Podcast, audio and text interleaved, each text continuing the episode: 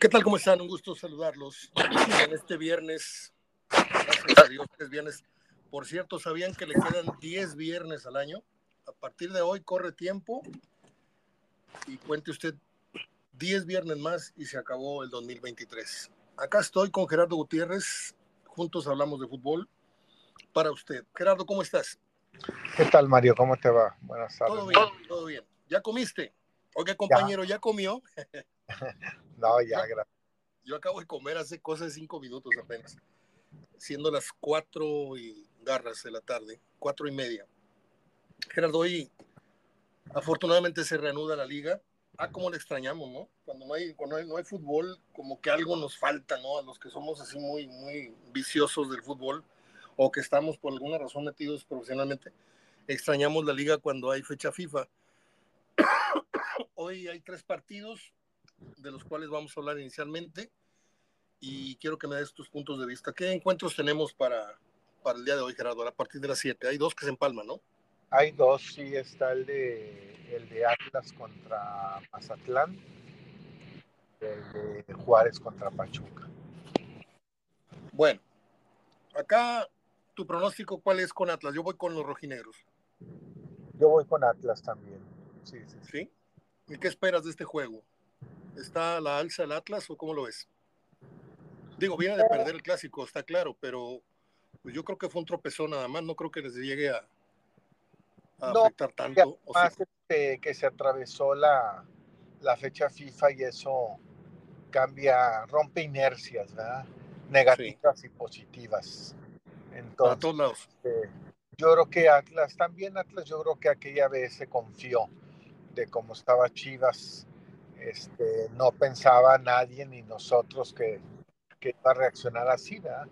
Este, no, debe retomar Atlas otra vez la, este, el camino y yo creo que no estaba jugando tan mal y yo creo que, que Atlas gana. Muy bien. El otro partido que se juega a las 7 es el de Bravos Pachuca. Bravos, como bien lo adelantaste hace unas semanas, pues conforme iban avanzando las jornadas iba a empezar a, si no a desinflar del todo, sí iba a mostrar un declive en su nivel. Eh, ¿Cómo lo ves en el enfrentamiento con Pachuca? Que gana Juárez porque también Pachuca, además de, de, lo que se ha desarmado el torneo, también este, hoy, eh, hoy empieza la concentración, bueno, ya empezó, de los centroamericanos y, este, y tiene convocados como al portero. De por sí el segundo portero este, quedado cuando se fue Uscari y ahora eh, va a jugar con el tercero. Entonces, este, creo que tiene otro convocado por ahí también de, de del medio campo de adelante, de los jóvenes. Sí. Y este, Juan todavía tiene más ausencia. Vas con Juárez entonces. Los importantes que se le fueron de los, de los yo voy con Juárez. Estamos de acuerdo, ¿eh? Atlas y Juárez. Y el estelar es en Puebla, que recibe a Chivas. Puebla, Chivas. Hay, mucho, hay muchos temas con Chivas, Voy, vamos, a ir con Chivas, de acuerdo. Pero, eh, ¿en qué terminó toda esta novela? ¿Los perdonaron, pero no viajaron? ¿Están semicastigados, aunque los hayan agregado? ¿Cómo, ¿Cómo ves tú? ¿Los van a reintegrar en el momento dado a la alineación? ¿O nomás le taparon el ojo al macho y los agregaron otra vez? Pues yo creo que, mira, lo más difícil para ellos era si los ya tomaron la decisión de agregarlos, de incorporarlos. Creo que cualquier otra decisión que venga eh, ya no va a ser tan fuerte como, como las críticas que ya recibieron, es decir, el que jueguen, el que sean tomados en cuenta. Yo creo que sí podrían ser tomados en cuenta en los siguientes partidos, también depende cómo se ponga la situación este, pero claro, también no era nada más que llega y entras porque, eh, pues además son jugadores, o sobre todo el caso de Alexis Vega, que no está en forma. Creo que regresó un poco más gordito de lo, de lo que ya estaba, ¿sí?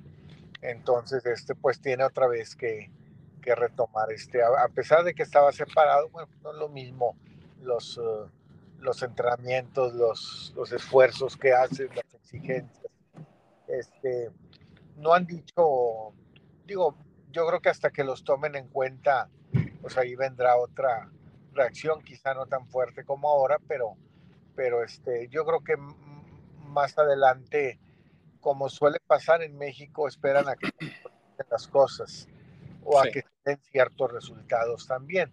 Yo creo que en la medida que, que Chivas pueda ir retomando buenos resultados, pues cualquier decisión que vayan tomando ya no va a afectar tanto las críticas. Viste, no sé si es reciente porque no dio su conferencia habitual de los jueves, Paunovic, lo criticaban ayer en televisión, eh, pero pasaron un video donde sale perdiendo totalmente la vertical, dice, ya, ya no me pregunten, ya, me voy a quedar, ya los dejé bien claro, no me van a preguntar de eso. ¿Sientes tú que Paunovic en su fuero interno siente que se equivocó al decir lo que dijo y luego tener que retroceder? Siente, siento que se equivocó en desde antes del clásico no haber negado o no haber afirmado. Creo que ahí fue el error, porque cuántos técnicos no reciben una, una oferta. Y yo te aseguro que hay técnicos hasta que ya que están dirigiendo, que ya recibieron oferta a un equipo que está también compitiendo para el otro torneo. Pero que eso, digo, sería más trascendente el decir, te está hablando un equipo de fuera.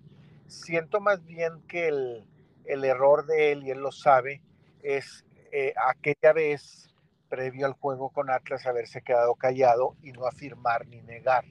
Creo que ahí estuvo el problema porque pues finalmente se hubiera dicho esto que hubiera dicho, hubiera dicho antes del Atlas. Y aquí se le critica que quizá esperó el resultado o jugó con el resultado para poder entonces ahora sí determinar.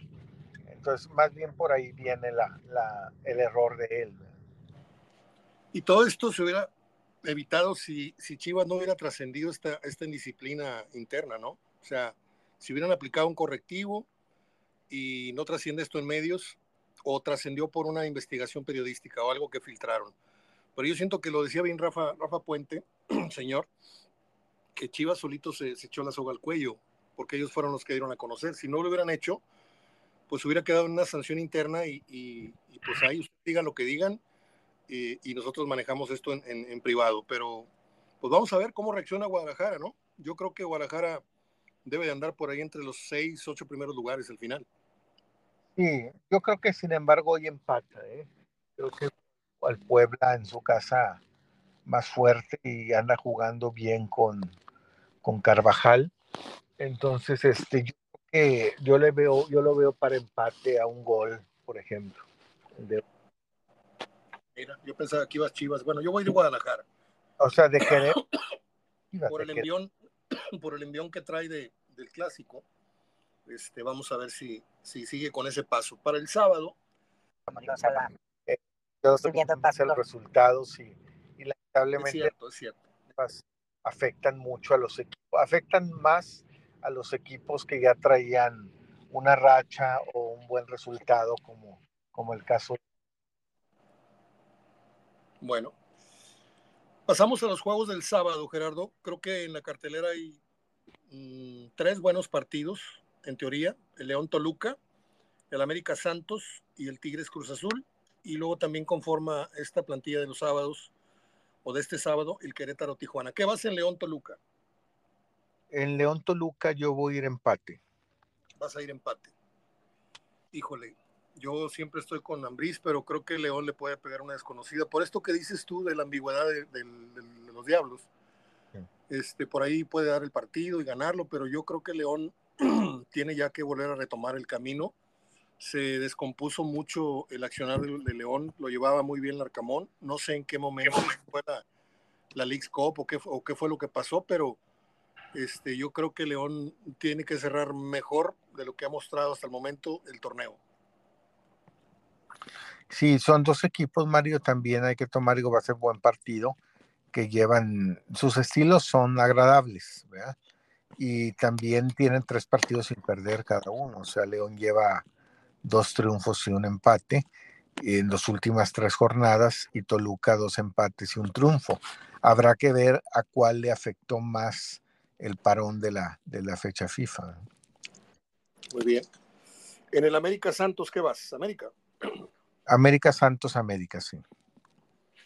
Está, bueno, otra vez el tema del, del paro este por FIFA, pero en América con, con, parón o sin parón debe de ser considerado un, un, favorito al título y tiene que ganarle a Santos, ¿no?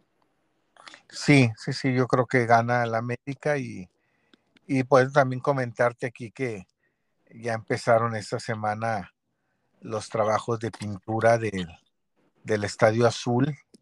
Este, pues ya no lo ves tan azul si pasas por ahí, por la Ciudad de México, ya lo están pintando de los colores del América, ¿verdad? que es donde va, va a jugar también. No sé por qué, eh, o a lo mejor empezaron con los colores del América, pero también tendría que llevar, no sé si le van a dejar la mitad azul, porque pues también el Cruz Azul tiene que estar Pero ahorita se ve de un lado todo pintado de, de los colores amarillo, rojo, azul. ¿verdad? Oye, ¿y a partir de qué fecha eh, se trasladan al Estadio Azul?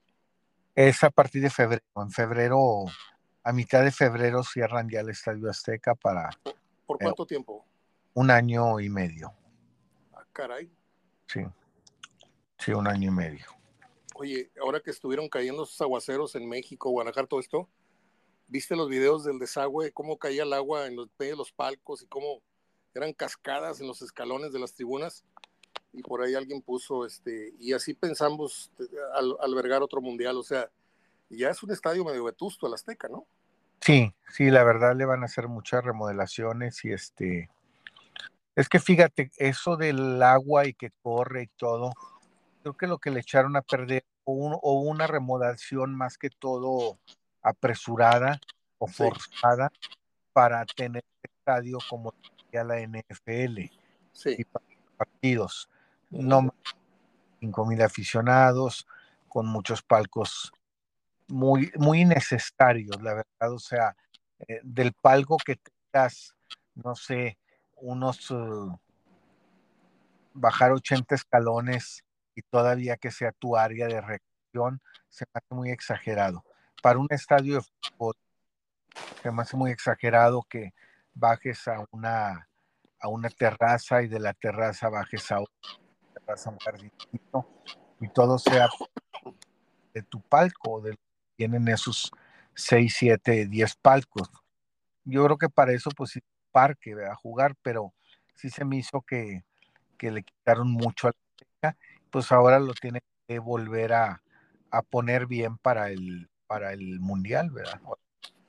Eh, ¿No, sientes tú, ¿No sientes tú que de aquel viejo estadio de 112 mil de, de, capacidad al día de hoy eh, le han ido dando en la madre a, al Estadio Azteca como templo del fútbol mexicano sí, y, y, quedó a la mitad entre moderno y viejo y no termina por tener un, un estilo, digo, volteas a ver el estadio de Chivas, el de Monterrey, volteas a ver lo que hizo Real Madrid con su estadio, volteas a ver el nuevo estadio de, lo que viene para Barcelona, el nuevo estadio de Atlético de Madrid, y se supone que la América, pues Don Mandón en México, juega en el Estadio Azteca, de acuerdo, pero siento como que Televisa no se atrevió a tirar el estadio y a volverlo a hacer ahí mismo, siguiendo conservando esa, esa mística, ese lugar, ese sitio sagrado, por Pelé, por Maradona, por los mundiales, pero no termina por adquirir un, est un estilo eh, arquitectónicamente hablando, internamente tiene lugares este, muy modernos y tiene lugares muy viejos. Y a mí no me termina de gustar esta Azteca hoy día. No, yo creo que va a quedar bien, Mario, con esa remodelación porque acuérdate que en los mundiales anteriores no era la exigencia todavía tener butacas. De acuerdo. Butacado.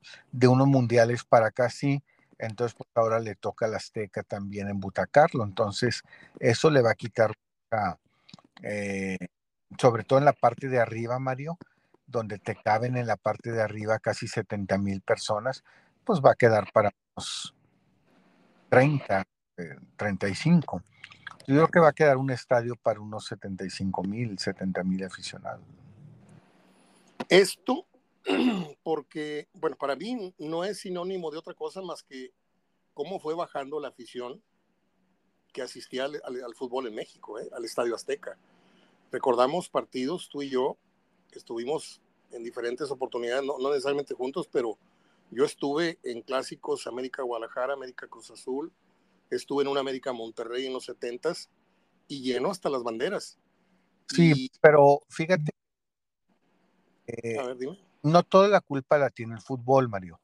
Parte la tiene la violencia en México como está.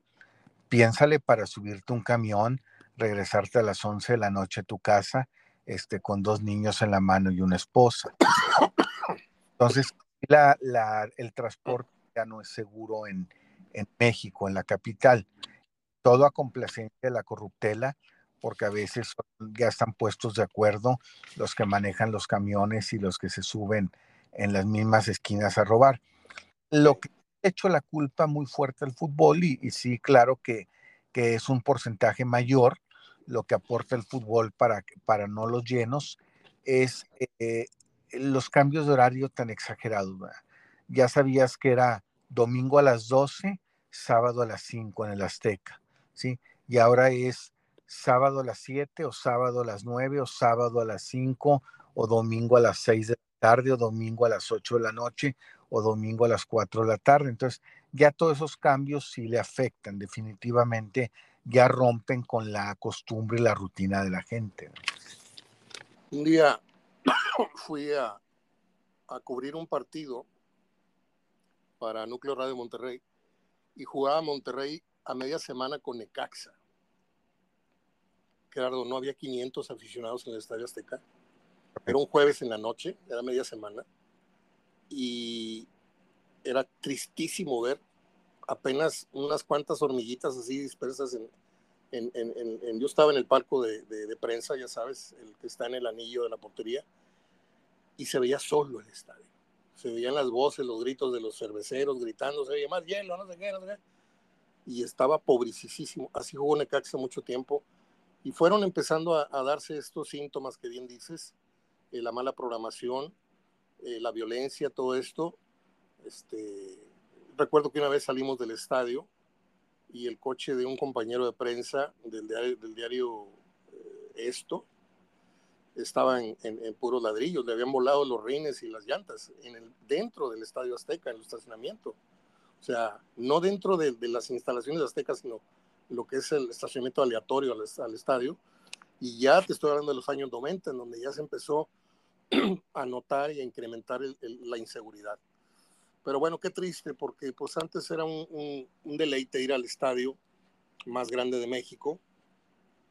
Y me retumban las palabras de don Jorge, eh, don Jorge perdón, don Jorge Urdiales, que lo tuve en una peña, así como contigo, ahí en, aquel restaurante, Redies, de nuestro amigo Pedro Saro. Y yo le reclamaba a don, a don Jorge, le digo, Jorge, ¿por qué tan poquitos? ¿Por qué un estadio tan chiquito? Y tenía mucha razón, dijo Mario, es que ya no es como antes, o sea, este, hacer un piso más alto, el piso más alto que tú me pides para que subiera de 50 a 80 o a 50 a 90, porque tú dices que, que se llenarían con 100 mil, no es así. Y aparte sería la zona más cara y la que más difícilmente se llenaría. Y, y fíjate lo que son las cosas, pasados seis años o no sé cuánto tiene el nuevo estadio, pues no solamente no se llena, sino que están con entradas a veces de 36, de 40, de 42. Están 10, 10 mil aficionados abajo del promedio, ¿no? O abajo del lleno. Y pasa en toda la ciudad. digo, porque lamentablemente, digo, hay que remarcarlo, lamentablemente, pero es, es entendible, Mario, es entendible. Lamentablemente tienes un nuevo estadio, tiene que aumentar los precios, Mario, por muchas cosas. Patrocinadores a veces no dependen nomás de ti, los patrocinadores te lo exigen. Eh, entonces, eh, fíjate el del Santos. ¿Te acuerdas aquel de Torreón, cómo se llamó? Claro. Torreón ya no se volvió a llenar. Hizo su nuevo estadio y jamás se volvió a llenar. Simplemente el del Pachuca, cuando sube a primera división, llenos, ¿sí? Ya nomás lo fue creciendo, creciendo, creciendo, y es el estadio más vacío de la República. Entonces, eh, también depende mucho, entre más le metas, al estadio más capacidad, lo haces más caro eh, y realmente pues eso le, le afecta a la gente. Sí, el costo de la vida también, ¿no? Sí. Subieron muchas cosas de precio y el fútbol como que ya no fue, para cierto sector, ya no fue la prioridad. Antes ibas con singular alegría. Yo recuerdo el estadio del TEC, costaba 60 pesos el área sol. Obviamente más para atrás era más barato, pero yo recuerdo que iba, muchos amigos iban en bola al Estadio del TEC a la, a la tribuna de sol y me enseñaron el boleto y eran 60, 80 pesos. Ahorita con 80 pesos te compras apenas una bolsa de papas, porque es lo que vale una bolsa de papas. Este, y la cerveza vale 100 pesos, en fin. América Santos ya dimos el pronóstico. Querétaro con Tijuana, ¿qué vas? Querétaro, Tijuana, voy, ah, pues en la misma casa, pues les conviene al dueño que Tijuana avance. Que Tijuana avance, que siga, sobre todo porque tiene un partido pendiente. Este, no, pero Gallos anda bien, voy a ir empate. Vas a ir empate. Yo voy a ir, híjole, qué difícil, ¿eh? porque están medio, medio incoloros estos equipos. y de Tijuana no se sabe. Y de Querétaro menos, ¿no? Si Querétaro sale como últimamente lo ha hecho, no dudo que le gane a Tijuana. Voy a ir con Querétaro. Y el partido que por muchos años se clasificó como el, el, clásico del cemento. Este, hoy ya creo que ese mote ya ni, ni, se menciona en medio, ¿no? Tigres recibe a Cruz Azul. Vamos con Tigres.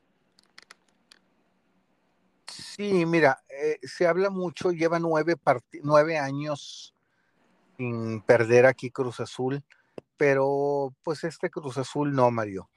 Este Cruz Azul, la verdad, no, no convence. Este, eh, yo voy con, con Tigres también. ¿Y no le das a Cruz Azul o no le damos a Cruz Azul la posibilidad de que dé un partido como ante San Luis? O como contra Monterrey aquí también.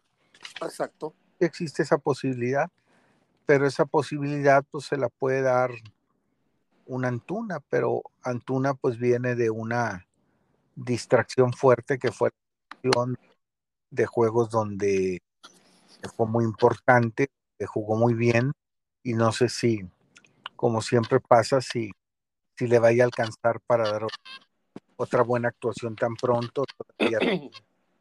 esa La inconsistencia del futbolista mexicano, esto. Sí, no, yo voy contigo. Muy bien. Pasamos al domingo, en donde hay dos partidos. Al mediodía, Pumas va a recibir a Monterrey a las 12 en el Estadio Olímpico Universitario. Y a las 6 de la tarde, San Luis debe ganar a Necaxa. En Pumas, Monterrey, ¿qué vas? Voy empate. Vas empate. Mira, yo, si, si pecara tantito localista, te diría, voy Monterrey al empate, pero creo que Pumas este, le va a jugar a todo tren a Monterrey y creo que por ahí Monterrey va, a pasar a puros. Me gustaría que no, como cuando Tigres visita también, me gustaría que, salieran avantes, pero yo voy con Pumas esta vez. Eh, ¿Qué alineación te gusta o qué perfil te gusta para que Monterrey se pare con Pumas? ¿El de, siempre? ¿La alineación que ha venido manejando, Otis? Sí, mira, este parece que ya vuelve el Tecatito. Este, no sé si lo vaya por las anteriores que han tenido a mandar de titular, pero yo creo que debe ir con con con Erika con, con Estefan Medina, debe ir con con este Vegas, con Moreno. O, con Vegas, Estefan y Aguirre en caso de que no meta Moreno, y del otro lado, este Gallardo. Ya. Y luego en la media con Romo, con Gobea y Maxi Mesa, por un lado. Por el otro lado, quizá a, a Ponchito. Y luego está Funes Mori. Y quizá en caso de con. ¿Mande? Okay. En caso de no jugar con juegue con Cortizo. O decir, okay. Funes Mori y en lugar de Alfonso González sea el Tecatito, ¿verdad? Oye, lo de Guzmán, ¿para cuánto va la lesión? ¿Para cuánto tarda? ¿Lo de qué? ¿Lo de Víctor Guzmán? Sí. Creo que ya está Víctor Guzmán, ya está Estefan Medina también, ya se incorporó, bueno, aquí está. Eh, Tecatito parece que ya se incorporaba, a lo mejor va, no va apenas eh, hoy iba a ser trabajo el grupo, ayer ya no, ayer lo eh, aparte, pero si viaja. eh, el único lesionado pues, es Berterame y Canales. Muy bien. Bueno, pues este cerramos entonces lo que es la jornada y te quería comentar que hoy cumple 62 años uno de los mejores defensas laterales que ha militado en el Club de Fútbol Monterrey, que es Guillermo Muñoz. Hoy cumple 62 años, lo felicité hoy muy temprano, me contestó, y yo quiero saber tu recuerdo y el concepto en el que tienes como jugador a Memo Muñoz. Como jugador importante, Mario, muy como jugador y como persona, creo que donde me quedó a deber fue eh, en ese mundial que pudo ir y que no quiso ir. Porque la verdad. ¿Por qué no quiso ir? Las concentra según supe, Mario, no quiero hablar por gente externa, si, el, según supe, Mario, las concentraciones no eran el fuerte de, de venía una, una concentración, Mario, acuérdate que esa selección se fue 12 días antes, ¿sí? De 12 días eh, en mismo Estados Unidos para luego ya de allí empezar el mundial. Entonces estás hablando, pues que a lo mucho podían haber sido 44 días fácilmente. Eh, tengo entendido que después, porque, porque Memo estuvo en aquel partido eh, de, despedida del, en el Estadio Azteca y pues de repente, pues fue de los que sorprendió que estuvieran fuera de la selección, pero eh, lo que supe es, o siempre supe, nunca se desmintió, es que él había pedido no ir. Y también aquel incidente en Copa América, donde se sintió marginado, en Copa América de, Ecuador. yo, te digo porque, yo te digo porque regresé con él en el vuelo, este, había como unos ocho aficionados así sentados alrededor de su asiento, y hay una imagen que no voy a olvidar jamás, pero jamás de los jamases, en donde había puras latas de modelo, esa cerveza modelo, esas latas blancas. Había como unas 70 latas tiradas así en el piso y estaban todos abre y abre cervezas y Memo platique y platique y descosiéndose y contando cosas que no debía y hablando de tal jugador y, el, Miguel, Miguel Mejía Barón que, que, me hizo esto y me, sacó y, y, no me quiso poner y, y venía muy resentido, venía muy triste, muy deprimido en ese vuelo Memo Muñoz. Sí, lamentablemente su fuerte no fue la disciplina, Mario. Exacto.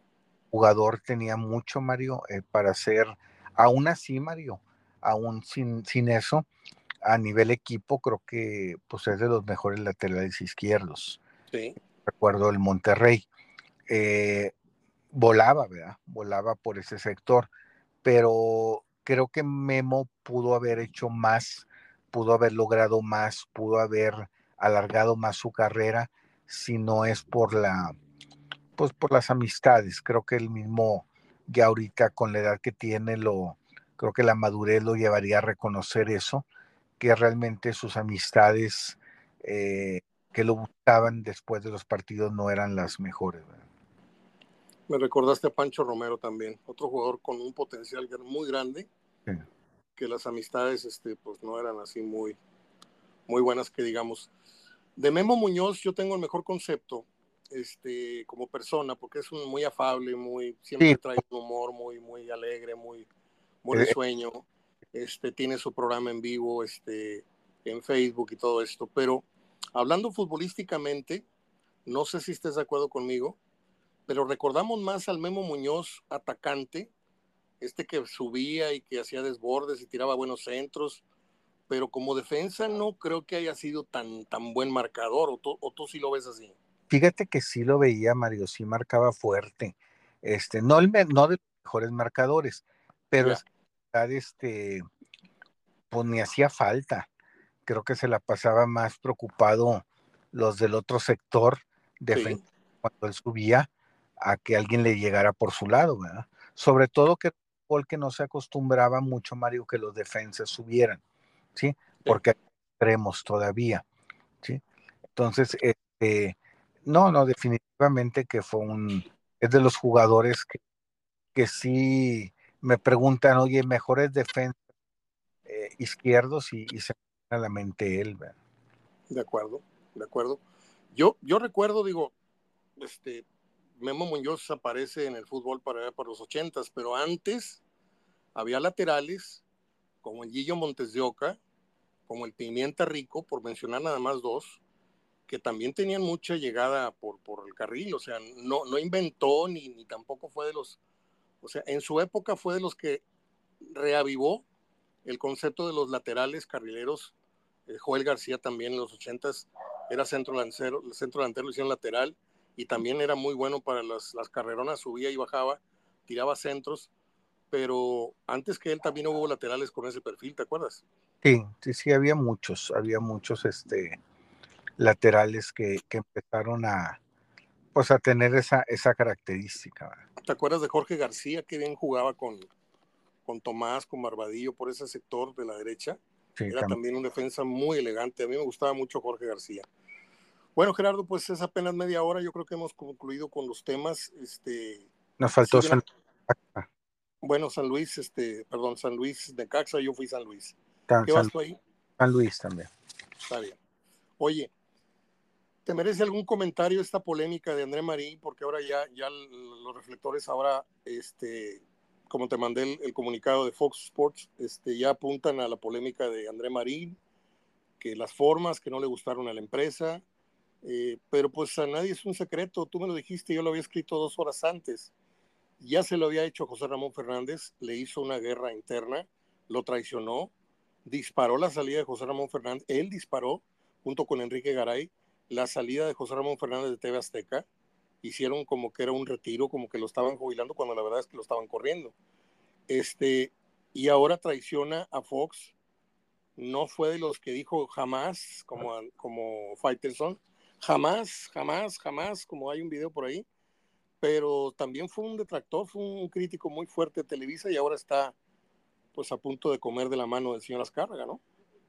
Sí, mira, eh, eh, generalmente no me gusta hablar a veces de, de la gente mediática, pero, pero aquí, aquí la cuestión ya trascendió en los medios. Trascendió en los medios me refiero a que ya los mismos medios lo han publicado como noticia.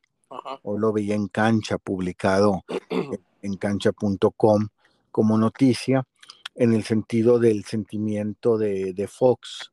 Entonces, este, sí realmente, este, no, pues sí se me hace, mira, a esos, es muy fácil, eh, Mario, se le llama malagradecido. ¿sí? Así de fácil. Y creo que es una palabra muy fuerte porque es una palabra que me, eh, que mi abuela materna siempre le escuché, muchas veces nos inculcaba, ¿sí? el, ser eh, agradecido de las cosas y de las personas. Y creo que aquí, con estas dos experiencias fuertes que ha tenido él, pues sí está demostrando ser un mal agradecido. ¿Qué tan fuerte no habrá sido lo de Azteca que, que el mismo, digo, cuando enfermó gravemente, pues que todo le decíamos como como siempre y se le desea el malo mejor. El que no se pronunció así fue Martinoli, Luis García. Entonces, ¿qué tan fuerte no habrá sido esa, eh, esa situación que, que, para ellos no les, eh, pues no les motivó? Es que ellos fueron los que lo corrieron de Azteca. Ahí fue la bronca de, Marín. Fue con ellos dos. ¿Sí? Este, y, y tienes mucha razón porque pues ahora que estuvo muy, muy grave y, lo veíamos muy deteriorado y, salió del aire un buen tiempo y, Fox le estuvo guardando su lugar y, la titularidad de un programa, etcétera, para que traiciones, porque yo puedo entender la oferta económica, puedo entender que tú llegues con Fox y le digas, señores, estoy hasta tal fecha, tengo un ofrecimiento económico, no lo puedo rechazar, me gusta el proyecto, ya me voy, pero que te enteres como Fox, que te enteres por los medios, eso sí debe ser durísimo, ¿no? Sí, sí, sí, definitivamente. Sí, disgusta. Para el caso de Fox yo lo entiendo, porque el caso, por ejemplo, de Faitelson, independientemente de que de que la oferta económica se puede entender y se valga y no es lo criticable. Lo criticable es eh, lo que él decía de Televisa y a dónde fue. Porque esta gente de repente, Mario, tiene mucha suerte o tiene muy buen en los medios acogimiento y, y al ratito eh, van a decir que aceptaron porque, porque Televisa va a empezar a cambiar con ellos o por ellos. ¿sí? O que ellos van como la primer bandera a un día de la libertad. ¿sí? Pero ¿qué credibilidad pueden tener a partir de pues, enero pues las tiene y, André? O sea, yo, pues lo veo como... No, Mario, pues las tiene el presidente. Digo, el presidente sigue teniendo sus adeptos y son muchos. Si ahorita hubiera elecciones, te soy sincero, se reelige y gana, ¿sí? Pues así es, lamentablemente, en y más en el, mira, más también en el fútbol, Mario. O sea, la verdad, este, no toda la gente del fútbol, lo que sigue el fútbol. tiene eh, tres dedos de frente, me queda claro. Sí, o sea, tiene otras formas de, la convences de otra forma, tiene otras formas de, de pensar, sus idolatrías van por otro lado, Mario. Sí, van por otro lado, este, eh, a lo mejor si alguien le pones, no, bueno, no, no me gusta decir nombres de cuando vas a criticar algo malo, pero le pones a, a cualquiera, a cualquiera de radio que sale en radio, que sale diciendo idioteces, este, a que lo salude la gente y del otro lado pones a Gómez Junco, este, te aseguro que se va la misma cantidad de gentes a los autógrafos, ¿verdad? Cuando a lo mejor Gómez Junco merecería tener fila o filas y filas. Pero ahí es donde ves eh, hasta dónde la gente, o cómo es que la gente idolatra, o cómo es la gente que, que le da seguimiento, o a, o a qué o a qué persona le da seguimiento. Y se confirma aquello de que no siempre las mayorías tienen la razón. O sea, no siempre toman las mismas, las mejores decisiones, ¿no? Ah, no, no, no, de ahí se confirma, digo, por eso siempre, siempre es bueno, por eso siempre decimos, ¿te imaginas si toda esta gente decidiera un cambio de, o sea, tuviera que decidir en una reunión un cambio de técnico? Me acuerdo unas personas que, que decían unas, disculpe, idioteces en radio, que decían que, que la gente por pagar su abono debería ser este accionista y tomar decisiones. Pobres clubes, Mario. Pobres clubes, yo creo que en un año se lo llevan a, a, la Liga Premier, ya no te digo a Liga de Expansión. Este, no, no, no, este, la, ahí es donde ves eh, la capacidad de mucha de la gente eh, en el fútbol para, para determinar quiénes son sus ídolos en los medios, en los jugadores, eh, etcétera. Entonces, en, en, este caso, pues sí, siguen teniendo sus adeptos, Mario, siguen teniendo quien los idolatra, quien los considera a lo mejor entre los mejores de, yo, yo, yo siempre lo he dicho, Mario, que, bueno, todavía lo considero así, pero antes de la enfermedad era más el caso de Emilio Fernando Alonso. Para mí es el mejor narrador de fútbol, Mario. después de aquellos que todos eran el Ángel Fernández, el Fernando Loengas y Gerardo Peña, después de que terminó esa, esa generación, eh, para mí el mejor definitivamente que en, en narración, en preparación, en lo que debe tener un narrador de fútbol es Emilio, ¿sí? Pero si le pones a Emilio a la gente a votar, o Emilio o el perro, ¿por quién te votan? Pues al perro, sí. Claro, entonces eh, ah, con eso te demuestro, siguen teniendo a pesar de todos sus seguidores. Aquí es, Mario, lo que quede más que todo en la conciencia de cada uno, en la conciencia de cada uno y, y sí creo yo que, que André, este, pues ha tomado dos decisiones muy equivocadas. Eh, aquello que hizo en Azteca, esto que hizo, creo que fue de los, uh, ahora hay muchos muchachitos en el fútbol que empiezan, pero creo que ha sido eh, de los últimos, pues que te diré, 30 eh, años para acá, el que, el que más rápido se ha mareado, ¿sí?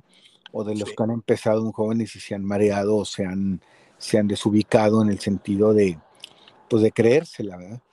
Y, curiosamente, si te fijas, los dos queriendo seguir el estereotipo de su, de su progenitor en esto, que es José Ramón. Sí, pero bueno, quedaron muy lejos en el sentido, demostraron que más quedar más lejos. Este, sobre todo, Mario, porque mm, vuelvo a remarcar, las decisiones que tomen cada uno de los dos que se ha criticado, eso no es lo criticable. Eh, tú puedes ir a donde sea, pasar por todos los medios si quieres. Aquí el aspecto es que cuando estás en un medio, tú defiendes tu postura como, como la que no cabe en otros medios más que en ese donde estás. En lugar de decir, yo puedo estar en cualquier medio y hacer imponer en cualquier medio que esté mi forma de pensar sin que me la cambien. Te voy a dar un ejemplo. Roberto Gómez Junco ha estado en Televisa, ha estado en Azteca y nunca habló mal de Televisa. Y defendió siempre su idea. Fue a Televisa y nunca habló mal de Azteca ni de otra. Y ahí defendió siempre su idea. Fue a ESPN y no ha hablado mal de las que han salido. Y en ESPN sigue defendiendo de la misma forma su idea. O sea, su ideología, su forma de pensar no ha cambiado. Y esta gente que de repente habla, yo jamás iré a este medio, ¿sí? lo hacen como diciendo, es que mi ideología es tan buena que no cabe allá. Sí. Por eso te digo que tienen tanta suerte que van a llegar diciendo que pues llegan a, a, cambiarla o llegan porque ya cambió o llegan porque con ellos va a cambiar. Sí. Yo te voy a decir algo con todo el respeto que te tengo. Yo sí he escuchado a Roberto en ESPN, yo sí he escuchado hacerle crítica muy ácida a Televisa el manejo del fútbol, Televisa, esto, lo otro. Cuando él formó parte de Televisa, él no decía eso. y, sí lo hizo, Mario. No, y sí lo hizo, Mario, ¿eh? Y sí lo hizo en Televisa. Estando en Televisa lo hizo. Tan así, por eso no lo llevaron a aquellos Juegos Olímpicos. Porque aquellos Juegos Olímpicos, eh, que precisamente es cuando gana México, eh, digo, yo lo supe eso, eh, necesitaban llevar puros porristas ¿sí? Y no querían llevar a alguien que de repente están eche, eche porras y da su comentario, porque sí, aún en Televisa, Roberto nunca abandonó su frase, y cierto, de que no es la selección, ya no es el equipo de todos. El equipo de Televisa. Claro, sí, no lo decía tan directamente, pero sí, pero sí hacía esa crítica. ¿sí? Pues yo, yo no, no, es no es criticable, insisto, el cambiar de lugares no es lo criticable es lo criticable cuando te aferras o te empeñas, como fue Faitelson, ¿sí? Que jamás y todavía le rebatía nunca, oye, pero nunca, oye, pero nunca. Y mira dónde, dónde, dónde termina. Y el caso de, de, André va por el otro lado, va por, él también, ¿eh? él también eh, decía, sí. Decía, sí, decía que no iba a estar en Televisa, no con esa contundencia, o con esa forma tan reciente o, tiempo tan, reciente, porque lo de la grabación esa que le hicieron a Faitelson fue cuando, cuando Peláez todavía no iba a Chivas, es decir, era de hace unos cuatro años, ¿sí? La de André quizá ha venido siendo eh, en, en, otras épocas, pero aquí lo criticable a él fue por pues, la forma como se lo hizo a Fox con un contrato firmado, que Fox se tenga que enterar por la otra televisora, ¿sí? Eh, ya cuando lo anuncian, y por la forma, eh, pues como se lo hizo a, a, José Ramón. Eh, es un caso, mira, yo es un caso que ya viví, conozco los sentimientos, Mario, de quienes están ahorita, pues con, con ese sentimiento de, de me quedaste mal, me fallaste, porque yo lo viví aquí con, con Roberto Hernández, que en paz descanse, ¿sí? Eh, cuando, y fue un momento muy incómodo para mí, fue bastante, bastante incómodo, porque pues él me había dado la oportunidad en, en el periódico donde todavía sigo, donde siempre he estado ligado, ¿sí? Y, pero yo tenía poco, yo tenía mes y medio cuando él me lleva y cuando de repente desaparece y no desapareció nada más de, la órbita de, de, la redacción del norte, desapareció de la órbita también de los amigos, o en el caso también del caso mío. Yo no sabía la verdad nada de él. A mí me preguntaban por él, Mario, y yo no sabía, no sabía qué decir porque la verdad no sabía.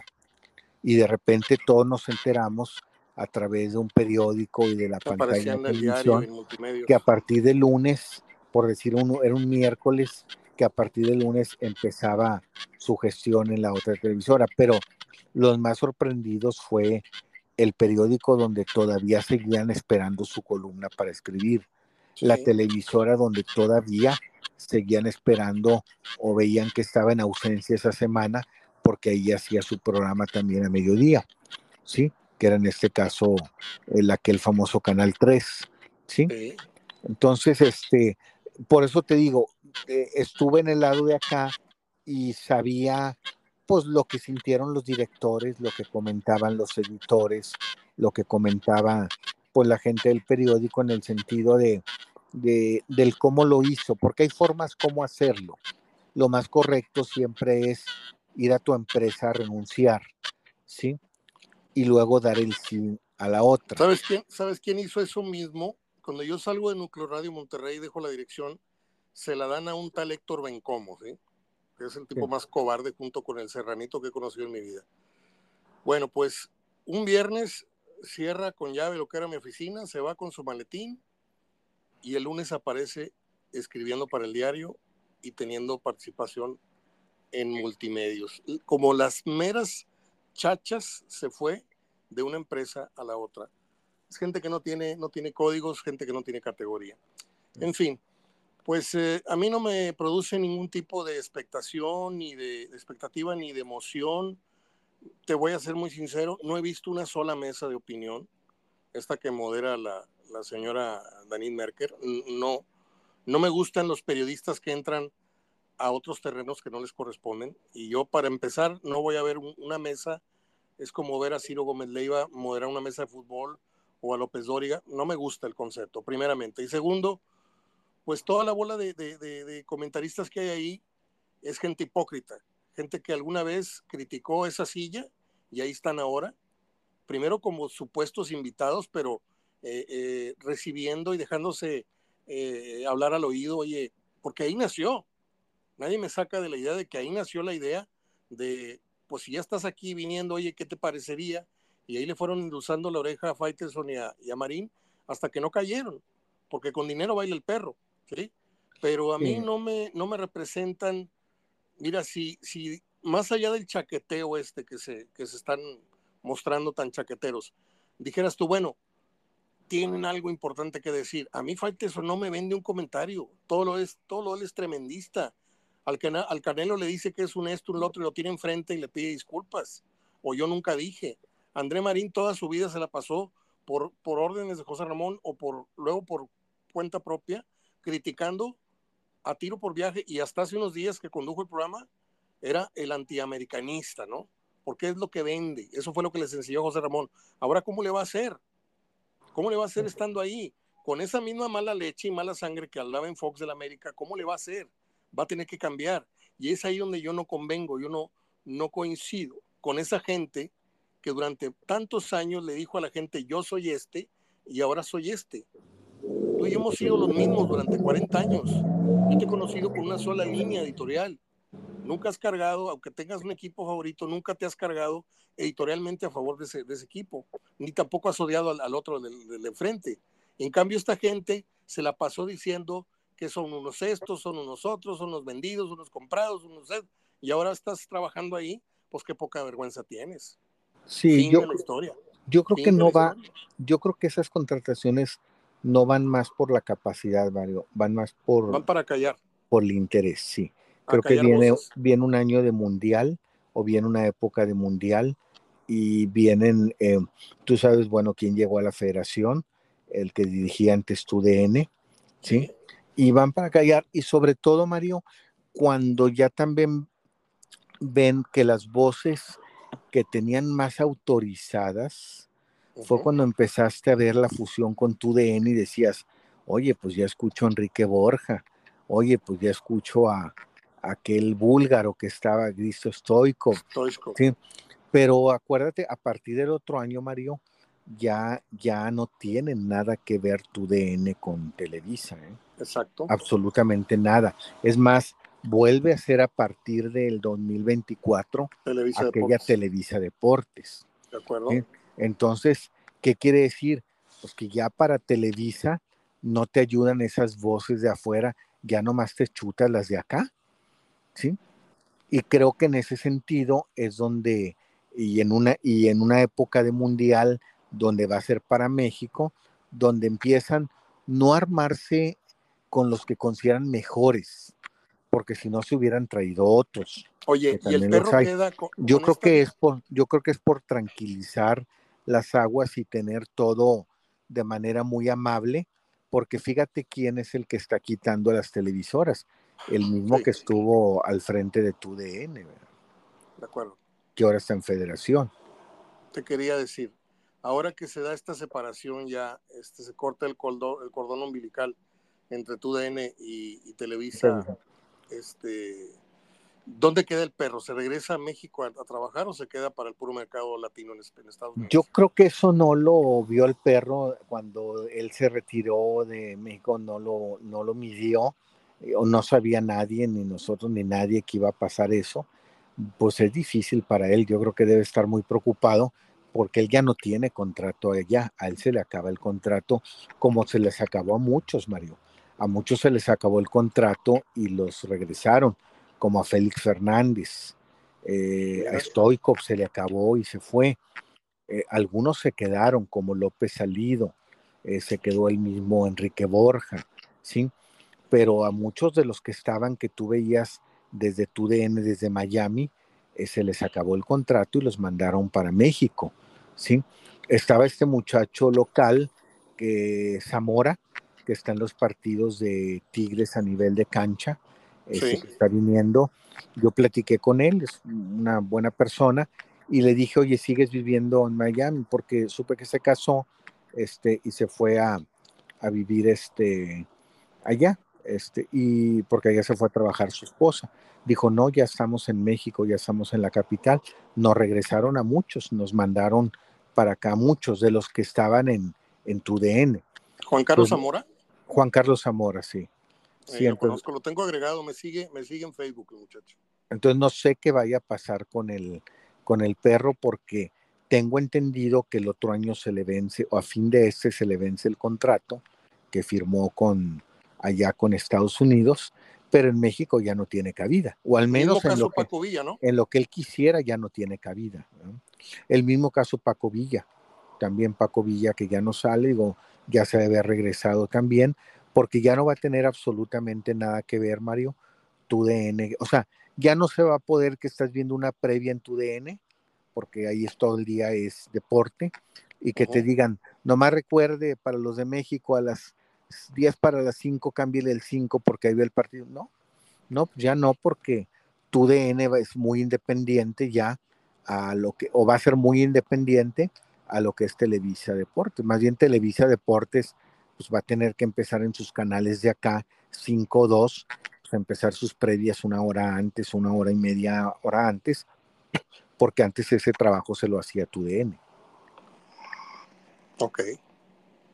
Oh, pues va a estar muy interesante porque pues ahora va a haber tres ex aztecas en Televisa, como Paco González, como André Marín y como Faitelson. Y si le agregas a un ya muy añejo, con añejo pasado, como lo fue Francisco Javier González, pues ahí te das cuenta de que está el chapulineo muy fuerte, ¿no? O sea, este, Paco sí se manejó siempre muy prudentemente, nunca habló mal, nunca habló mal de, de, de la América ni de Televisa y llegó a formar parte de, Televisa con un puesto importante en radio y en televisión, ya luego se los quitaron los puestos, pero ahí ves a cuatro soldaditos de José Ramón ya incrustados en Televisa. ¿eh? Sí. sí, sí, Y en ESPN está Mauricio Imay, está Pietra Santa, que tienen pasado Televisa, y no sé quién más se me esté pasando por ahí, pero pues yo hay, hay cosas que yo no, no le entro al juego de los intereses, yo lo veo más por el lado de los principios periodísticos que yo no compartiría. Yo, francamente, no me sentaría en la mesa con ciertos ciertos comunicadores. ¿Por qué? Porque no los vería honrados, no los vería honestos. ¿Sí? Y es el caso de lo que se está presentando hoy día. Yo sé que tú te manejas con más respeto que yo en ese sentido, que tienes incluso cruzas palabra con muchas celebridades de este, de este nivel, pero yo, por ejemplo, Paco González, yo lo escuché enfrente de mí. ¿Te acuerdas cuando tú y yo hacíamos el medio tiempo en Monterrey? Sí. Hacíamos la previa, el medio tiempo y el final. Ellos narraban, Tito y Paco narraban, pero yo los tenía en el día a día, los tenía en la cabina porque yo estaba en mi oficina y ellos hacían su programa. Este, cuando me los quisieron ahí incrustar, ya luego salgo yo porque Abaco yo era incómodo para los intereses de Abaco y me piden que entregue el cargo. Perfecto. Entre menos me relacionen a mí con Abaco, mejor. Pero yo escuché a Paco González hablar mierda de José Ramón Fernández y tan pronto pasa un par de años, tres años, paz y cae de, de cronista en TV Azteca. Y luego ahora paz ahora cae en Televisa, cuando habló también pestes de, Televisa. Entonces, ese tipo de, gente, Gerardo, a mí me revuelve el estómago. O sea, yo puedo entender que hables mal de una persona, pero si te sostienes en esa idea y no convives y no compartes con las ideas de ciertas personas, dices tú, mira, este fue congruente. Pero si al ratito, mira, te voy a decir un ejemplo clarísimo de quién se me cayó hasta el piso. Pero hasta el piso. Yo tenía un convenio con, con Carlos Albert, yo hablaba en su programa, él hablaba en el mío, me hizo favor de venir a Monterrey a hacer dos programas especiales, tuvimos un convivio en el Crown Plaza con aficionados, no me cobró ni un cinco, comí en su casa con Ana Luisa Manso, con Armando Manso, estuve en su casa reposando la comida después de un clásico América Chivas, excelente la, amistad con él. Y el día que lo tuve yo en radio, se descoció hablando de Roberto Hernández Jr., habló durísimo, ese nunca se había bajado del árbol donde narraba, donde dice que empezó, es un esto, es un otro, es un otro, es un otro. Lo tenía odiado. Bueno, cuando se da la fusión para el Mundial de 2002 entre Multimedios y creo que Canal 40, lo veo dándose un abrazo con Roberto Hernández Jr. al aire, sonriéndole, agarrándole la nuca, el pelo, diciendo, bienvenido Roberto, qué gusto tener a este ícono de la comunicación ahí dije yo, no puede ser. No puede ser, no puede ser. Es como si tú me vieras dándome un abrazo con X o Y comunicadores que sabes que los tenemos bien vetados.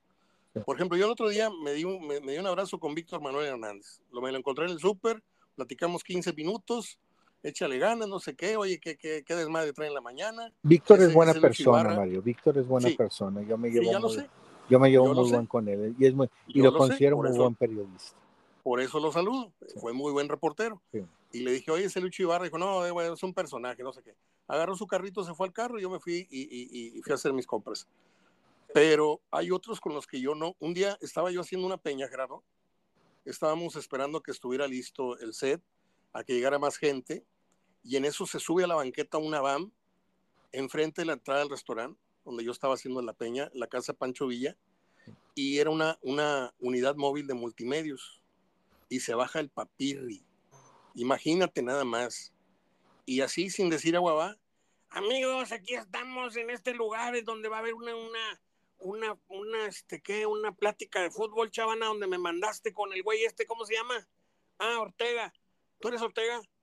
Y yo me paré y le dije, ¿qué haces aquí? Te voy a pedir que te salgas, por favor. Espérate, nada más déjame entrevisto a la abuela Sara y al hueso. Le dije, no, te me largas de aquí. Estaba yo al aire en ese programa yo estaba al aire en el Canal 12 y le dije, dile a Chavana que cuando él quiera cubrir uno de mis eventos, primero me pida permiso, te me largas. Y los corrí a la Burger Boy, ¿eh? se fueron. De ese tamaño son las líneas que yo tengo trazadas. ¿eh? Sí, de ese tamaño. Bueno, pues se puso sabrosa la plática, ya son 59 minutos. Te mando un abrazo y platicamos el lunes, si te parece. Sí, sí, sí. También fíjate que ahora con esto los comentaristas que se cambian y todo, escuché una información también que surgió también en los medios y no se me hace descabellada, o sea, no como chisme, se dio con muchas eh, eh, ubicaciones en tiempos que curiosamente, ya ves que vino hace poco a, a lo del Pachuca, lo del museo, el presidente de la Conmebol, y que dijo, no, México, de, ¿qué depende que estén los Libertadores? De ellos 100% de la Conmebol no depende nada, es de ellos, siempre, si no quieren es por sus tiempos, pero ellos tienen las puertas totalmente abiertas a Copa América y a, y a, Copa Sudamericana y a, y a Libertadores como clubes y como selección. Así quedó. Y después en comentarios en las diferentes televisoras surgió que cuando México quitó esa oportunidad, ahora que tuvo que renovar, ahora cuando fue la pandemia, acaba de renovarla con Mebol su contrato de transmisiones de Libertadores con Fox. ¿sí? Y curiosamente llega a dirigir la federación quien era el mero mero de tu DN. Entonces, decían que por ahí va el hecho de que México no esté en Libertadores o, ahorita que puede entrar, sobre todo ahorita que, que ya abiertamente dijeron, tú puedes entrar cuando quieres. Bueno, por, por intereses, intereses particulares. Es decir, que ahí como que dieron a entender que la bomba Rodríguez, independientemente de, de que ya no está en tu DN, sigue siendo parte de, de ese consorcio donde estuvo, o por algo lo trajo la federación ese puesto, y que no le, no, no quiere Televisa ahorita el regreso a Libertadores porque va, va a estar Fox y no estaría Televisa. De acuerdo. Y esa decisión depende de alguien que ya está en federación, pero que por muchos tiempos dirigió tu DN. Pues va, va, a pasar lo que, lo que ocurrió aquella vez, creo que más adelante tiene que pasar. ¿Te acuerdas cuando Televisa le arrebató los derechos de la selección a, a, a Maurer, a Azteca? Sí, así es, sí. Sí, sí, sí. Yo tengo una anécdota muy buena con Faitelson de esa vez, en donde surge el, el problema y, y corrimos a, a recoger una, una, documentación que estaba entregando Maurer y, y me subí al taxi y me dijo Faitelson, súbete, órale. Y iba yo con Faitelson, íbamos corriendo a recoger y me dio una copia este, de aquellos. Bueno, es, es, una anécdota muy larga, pero pues hay mucho que platicar, Gerardo. el próximo lunes vemos cómo nos fue con los resultados de la jornada 13, ¿te parece? Claro que sí, y luego vendría el partido a media semana, a las 7 de la noche el miércoles, el de Tijuana contra Monterrey, o mejor dicho, Monterrey contra Tijuana. De acuerdo, entonces tenemos una semana larga, una semana El primer pendiente, el primer, sí, y luego viene el fin de semana el partido de Monterrey América y luego el siguiente miércoles el partido pendiente de Monterrey Santos. Entonces vamos a ver cuántos puntos gana Monterrey en esta semana, ¿no? De domingo a... a sí, de, de, hoy al, de hoy al siguiente estamos hablando de 8, de 11 días para uno, dos, para cuatro partidos en 11 días. ¿Cuántos puntos te gusta que levante Monterrey en esos cuatro juegos? Yo creo que debe ganar los de Tijuana y Santos, ahí son seis. seis. Eh, debe empatar el domingo, ¿La América? siete, y por ahí ojalá le empate al América. ¿sí? O sea, yo creo que sería un buen número 8 de 12. 8 de 12. Sí. Muy bien, yo lo veo con 7 de 12. O sea, sí. lo veo ganando los dos juegos de local, el empate con Pumas y derrota, y derrota o, o empate con América. También. Sí, pues a, ver, a ver qué, qué sucede. Bueno, Gerardo, te dejo porque en cosa de una hora y media estamos ya prendiendo el televisor para ver los juegos de las 7 y luego el, el, esperado juego de Chivas en Puebla, que espero que, que, salga bueno, ¿no? Ojalá, ojalá sí. Yo voy a ver un abrazo, el de, Gerardo. Yo voy a ver el de Juárez Pachuca y luego voy a ver el de Chivas. Vas a ver el de Juárez Pachuca, yo voy a sí. ver el otro, entonces así nos dividimos la carga, ¿no? Para hablarlos el lunes, el que tú así viste es. y el que yo vi. Te mando un abrazo, bueno. querido Gerardo. Gracias, Mar, igualmente. Hasta luego. Hasta luego.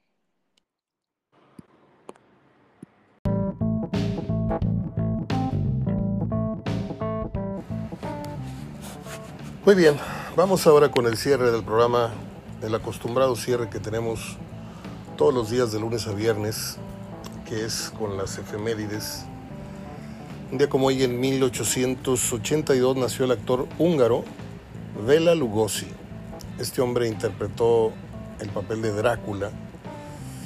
No quiero falsear la información, tal vez tengo entendido que fue el primer Drácula del cine y fue lo que le dio fama mundial.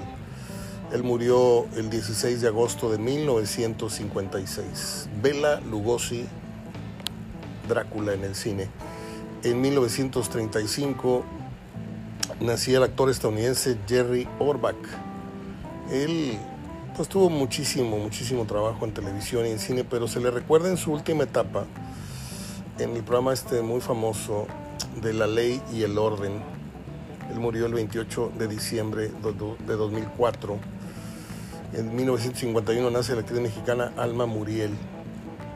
Aparece en películas como Mecánica Nacional y muchas otras más. Desgraciadamente murió el 5 de enero de 2014 una mujer sumamente bella, creo yo. En 1950 nace el músico, compositor y actor estadounidense Tom Petty. Me quedé así en pausa porque dije yo, actor, no sé, pero todos conocimos a Tom Petty en su faceta musical con su grupo Tom Petty and the Heartbreakers. En 1950 nace el guionista estadounidense Tom Schulman. Este hombre ganó el Oscar por el guion de La Sociedad de los Poetas Muertos, aquella película memorable de Robin Williams. En 1953 nace el actor estadounidense Bill Nunn o Bill Nunn. Participa en la saga de Spider-Man. En 1956 nace el director y productor británico Danny Boyle. Este hombre ganó el Oscar por aquella película Slumdog Millionaire. ¿Lo dije bien? Slumdog, sí. Slumdog Millionaire. Esta quisiera ser millonario, algo, creo que por ahí se llamó, ¿no? Yo fui al cine y no salí con la sensación de haber visto una película oscareable o ganadora del Oscar. Creo que la vimos previo a la ceremonia del Oscar y este ha sido el gran error de la academia que antes premiaba a lo mejor de lo mejor, pero últimamente están premiando, no digo que sean malas, ¿eh? pero lo mejor de lo no tan mejor que hubo en el año y les puedo hablar de, Green Book, de, de, Vigo Mortensen, que vamos ahorita con él, porque también es, celebra su, su, cumpleaños el día de hoy. Nacido en el 58. Este hombre ganó el Oscar por, por Green Book, eh, la película. Y ha participado en películas muy taquilleras como El Señor de los Anillos, 1, 2, 3, 4, 5, 6, no sé cuántas lleva, que no he visto ni una. Pero la crítica, si usted no me hace caso a mí, bueno, pues, lo que yo diga no, no es tan importante, pero la crítica eh, de las principales este, fuentes este, que hacen crítica de cine nunca estuvieron de acuerdo con que Green Book era, eh, ameritaba eh, el Oscar. Bueno, este hombre, Vigo Mortensen, es norteamericano, nació en Sicilia, tengo entendido, no, no es cierto. Estoy hablando de, otra película, perdóneme. Este, Vigo Mortensen tiene en su haber películas, no muchas, ¿eh? Tiene como unas 50, 70 películas filmadas, pero no todas son buenas. Yo le puedo destacar a usted una que hizo con Ed Harris que se llamó Entre la vida y la muerte del 2003, 2008. Hizo Crimen Perfecto con Michael Douglas en 1998, es un thriller muy bueno hizo eh, con Harrison Ford, El único testigo. Hizo una película ya, empezó a, pulir su perfil, aunque es muy versátil. Lo mismo hace películas de matiné. Este, ahorita les digo, Capitán Fantástico es una película familiar. Pero hizo películas muy violentas como Una historia violenta precisamente. Eh, sale con Demi Moore en La Teniente O'Neill o Hasta el Límite que le pusieron acá en, español en, México. Es aquella famosa película de, Demi Moore en la que se rapa frente a la cámara. Está en, un baño y se rapa y es, y es militar, algo así. Hay tres papeles que a mí me han marcado la carrera de, de Mortensen, que es Promesas del Este, donde comparte créditos con la muy guapa para mí eh, Naomi Watts, con el ex de Mónica Bellucci, que es Vincent Cassell, y sale un actor que a mí me encanta. No muchos van a saber de quién hablo, pero eh, si le digo yo Armin Müller Stahi, este, se llama Armin Müller Stach, al final con L. Él es ruso y Vigo Mortensen filmó esta película que les digo, que se llamó Promesas del Este, donde hace las veces de un guarura, chofer de mafiosos este, está buenísima la película. Pero hablando de este actor, Armin Stahl, que es ruso, Yo lo conocí y lo identifiqué ya para siempre a partir de la película Music Box. Este, ¿cómo se llamaba esta, esta película acá? No recuerdo cómo le pusieron eh, en español. Sale con Jessica Lange. Este, es la historia de un, un criminal de guerra. Eh, hizo Avalon y todo. Pero es muy buen actor. Muy buen actor. Salía haciendo un papel muy duro. Su hija lo defiende de acusaciones y al final resulta que... Véala, por favor. Se nos quedó muy grabado, ¿no, carnal? Mi hermano David le gusta ese, ese papel de I'm not a Mishka, I'm not a killer. Bueno, ya estoy terminando con las famosas efemérides. Nos falta eh, Borland Caster. Eh, bueno, hoy cumpleaños el marihuano más famoso del mundo de la música, que es Snoop Dogg que apareció por cierto en la película Día de Entrenamiento, Training Day con Denzel Washington y con Nathan Hawkey, y que son muy divertidos sus videos en, Facebook y en las redes sociales, porque prende unos cigarros así como si fueran churros de, santuario, pero de mota, y se pone a bailar este, la chona, le encanta la música de corridos y, se pone a bailar muy simpático, a mí me cae bien. No me sé ni una de sus canciones, pero me cae re bien Snoop Dogg. Y termino con el día que muere eh, Lancaster, un día como hoy en el 94, este hombre pues fue uno de los íconos del cine de los años 40, 50 a lo mejor 60 ya de salida.